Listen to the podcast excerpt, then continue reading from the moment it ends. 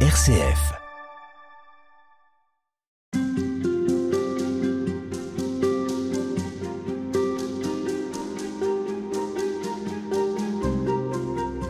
Le principe du désert, frère Olivier Cattel, en quelque sorte, c'est de se mettre un peu en retrait. Oui, Même oui. si ça ne dure que 10 minutes, un quart Mhm. d'heure, comme vous le disiez, c'est euh, accepter de se poser et puis de faire silence. Pour des, certaines personnes, ça peut être abyssal, même Mhm. 10 minutes. Ah oui, oui. Ça peut être terrifiant de, de ne rien dire, de ne rien écouter, de ne penser a priori à rien. Et c'est être face à soi-même. Mhm. Est-ce qu'il n'y a pas un danger là? Alors on se met un peu en danger.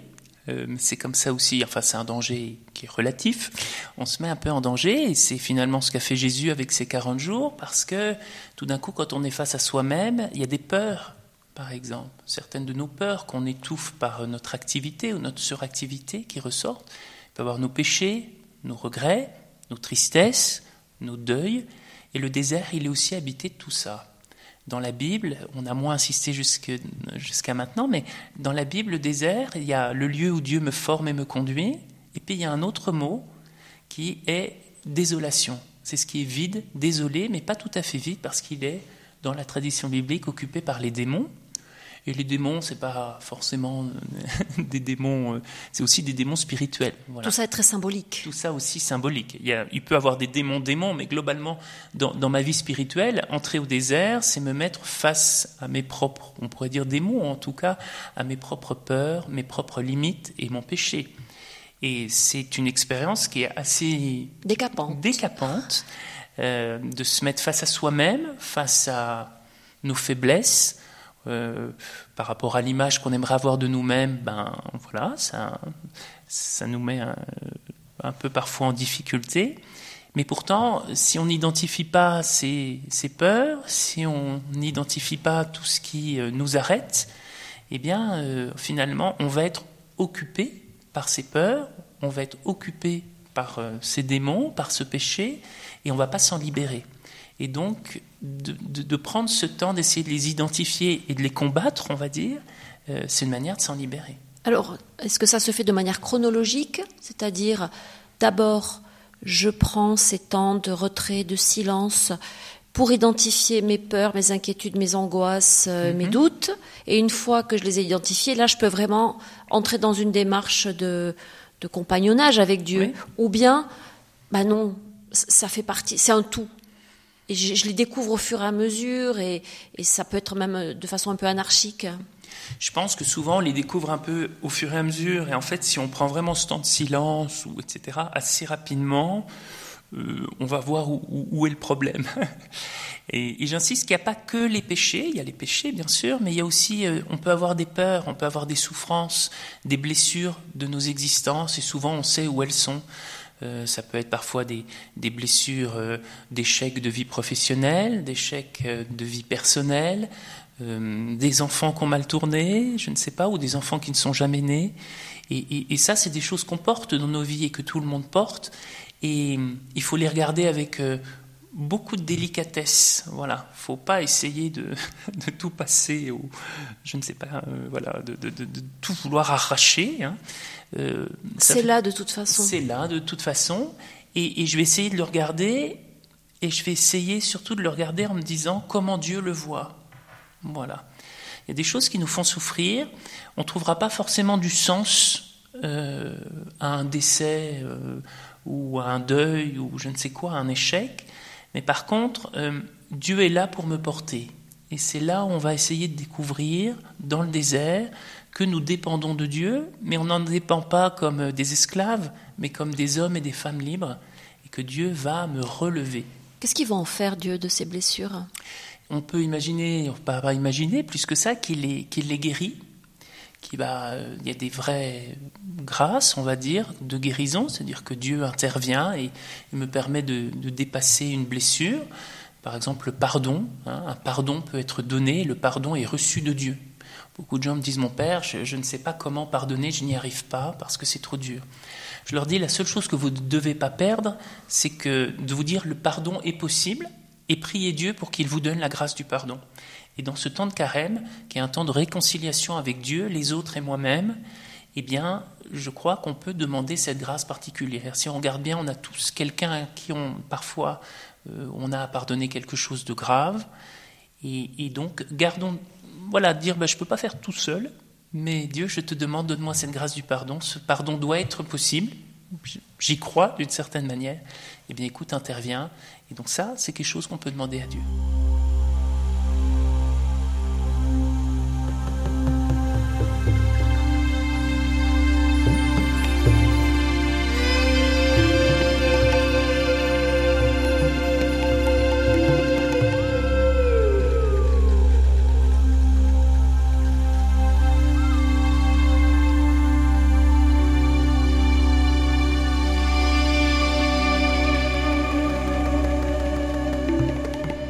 C'est important de prendre acte ah, de, ces difficultés qui nous habitent.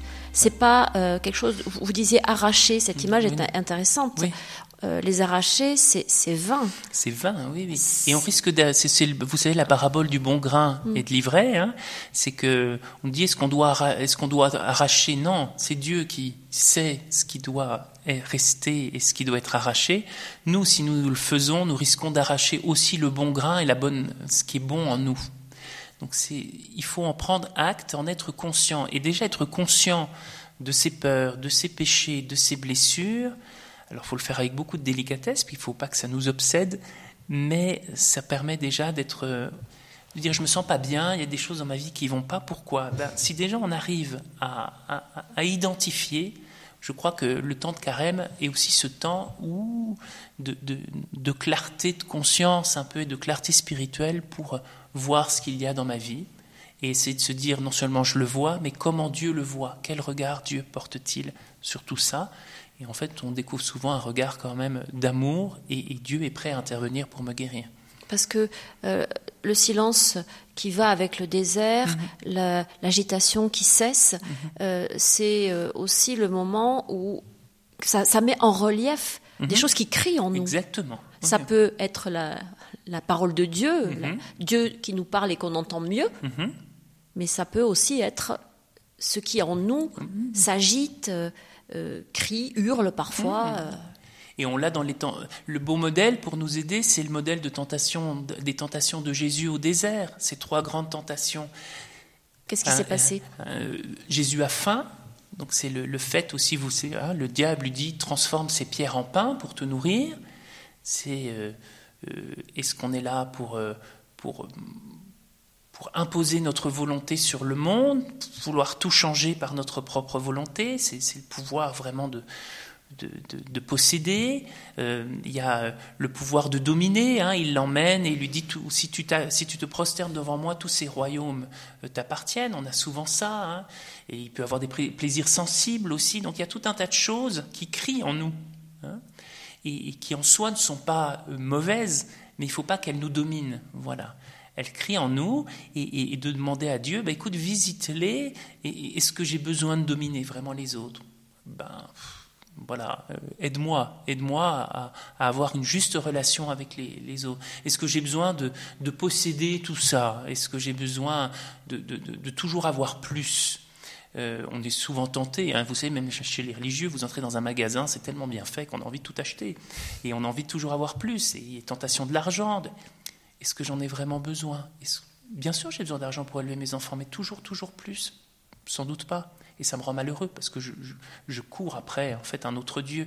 Donc, tout ça crie en effet en nous. Et ce que nous dit le Christ, c'est qu'en le suivant et en l'écoutant, eh bien, on peut, on peut les dominer on peut euh, euh, les mettre dans un lieu, elles seront toujours présentes, et surtout, comment je peux les, transformer en, force de vie? C'est surtout ça. C'est ça la conversion? C'est ça la conversion. La conversion, c'est accepter ce qui crie en moi, le mettre sous le regard de Dieu, et essayer d'en faire une source de vie. Euh, je veux dominer, et eh bien finalement, je trouverai peut-être ma plus grande joie d'en servir. Je veux toujours posséder plus, et eh bien sans doute en fait en réussissant une certaine, vous savez, on, parle aujourd'hui dans notre société de sobriété heureuse. Bah, peut-être avec une certaine sobriété heureuse, bah, je serai plus en, lien avec le monde, les autres. Donc voilà, transformer ce qui crie en nous pour en faire quelque chose de positif. Et ça, Dieu va nous aider avec sa grâce et le carême, c'est le moment ou jamais. Donc, euh, go. Parce que ce qui crée en nous, c'est du vivant aussi. C'est du vivant, bien sûr. Et donc, il ne faut pas rentrer dans une forme, euh, l'Église parfois l'a dit un petit peu, hein, de, grande dureté avec soi-même, euh, tout ça. De mortification. de mortification, bon, une certaine spiritualité. Euh, la vraie ascèse, la vraie c'est prendre en compte ses forces de vie et les recanaliser pour en faire justement des sources de vie mm-hmm. et, pas des sources de destruction. Donc euh, beaucoup, je dirais, de douceur avec soi-même, pas de complaisance, mais de douceur sous le regard de Dieu pour avancer, pour transformer petit à petit mon cœur. Ça se fait pas en un jour, c'est un long travail. C'est pour ça qu'on y revient tout le temps, toute l'année. La tous les ans d'ailleurs. Tous hein. les ans, le carême revient. Ça, tous les ans, n'y coupe pas. Et je crois que voilà, ce temps, si on peut prendre ce temps pour apprendre quelque chose de soi-même, et puis changer un petit quelque chose en soi-même chaque année, ben, on n'aura pas perdu son carême. On continue demain. Merci à vous. Demain.